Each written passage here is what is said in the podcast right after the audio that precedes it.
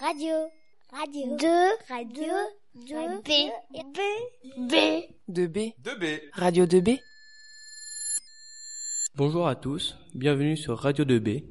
Je suis Adrien, élève de première S2 et je suis avec Théo. Nous allons vous présenter la filière STAPS. Bonjour à tous. Tout d'abord, présente-nous la filière STAPS et où peut-on la trouver? Alors, les sciences et techniques des activités physiques et sportives, STAPS, sont proposées partout en France à travers une cinquantaine d'universités. Cette filière est très demandée et requiert des compétences sportives mais aussi scientifiques. Très bien. Peux-tu nous dire plus précisément ce que l'on y fait? Tout d'abord, le volet scientifique. Il comprend deux types de sciences. Les sciences du vivant, la biologie, l'anatomie, la physiologie, et les sciences humaines, psychologiques, sociologiques. Le second volet concerne la pratique sportive. La natation, la danse, l'athlétisme et la gym sont obligatoires. Néanmoins, les élèves peuvent choisir quatre autres sports de leur choix selon les disponibilités de l'établissement. Comment évolue-t-on au fil des années dans cette filière? Que devient-on? Concernant l'évolution de cette filière, il est à noter que vous devrez effectuer un nouveau choix entre la deuxième et la troisième année de licence. Ne vous inquiétez pas car ce choix est progressif.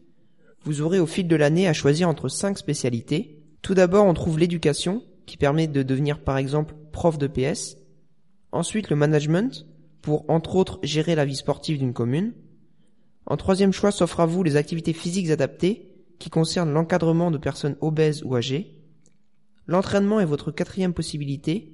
Il permet par exemple de devenir coach. Enfin, on trouve la performance motrice, qui concerne l'optimisation des performances. Merci pour ces précisions. Peux-tu maintenant nous parler des débouchés des STAPS? Dans un premier temps, il est bon de préciser que la moitié des diplômés trouvent un emploi sans lien direct avec le sport. Cette statistique en tête, vous êtes à même de choisir entre trois poursuites d'études. Le master pour passer le cap EPS, le master orienté vers l'encadrement et le master vers les concours de la fonction publique. Les chiffres de 2014 relèvent 5% de diplômés au chômage. Merci Théo. Nous nous adresserons dorénavant à tous ceux qui se sentent motivés et qui souhaitent réellement entrer dans STAPS. Peux-tu nous dire s'il y a un niveau minimum? Eh bien, les candidats doivent être polyvalents et avoir de vraies bases sportives et scientifiques. Il est bon de noter que 40% des inscrits viennent de S, 20% de ES et 15% de L.